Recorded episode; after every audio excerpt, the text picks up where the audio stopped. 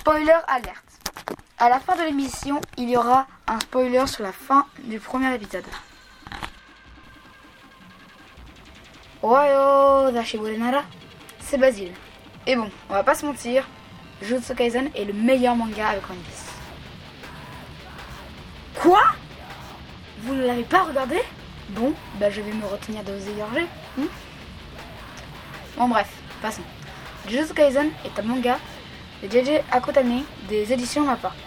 C'est un animé où ils vont chercher à exterminer des fléaux ou monstres et pour cela, le personnage principal va manger des doigts. Et oui, Jujutsu Kaisen est un manga qui se passe dans le monde réel, mais qui a des fléaux qui cherchent à maudire les humains et les tuer. Ces fléaux sont divisés en plusieurs catégories.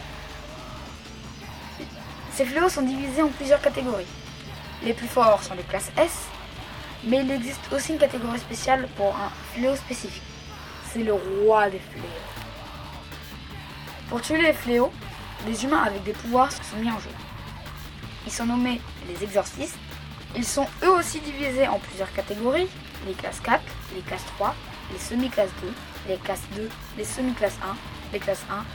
Et le meilleur classement pour le meilleur personnage, c'est-à-dire Satoru Gojo, le classe S.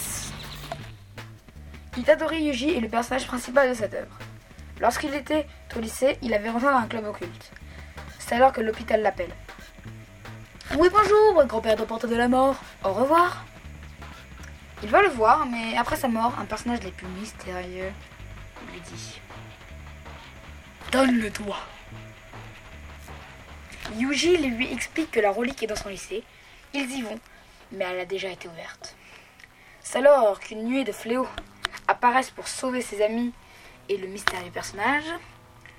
C'est Fogishiro Oui, bon, pour sauver ses amis et Fogishiro, il va manger la relique qui est de classe S. Il va donc être possédé par le grand Sukuna. Et il va juste éliminer tous les d'un seul coup. Oui, bonsoir Je vous ai ramené des gâteaux. Celui qui dit ça est littéralement le personnage le plus stylé de tous les mangas réunis. Satoru Gojo. Il va à son tour détruire Sukuna.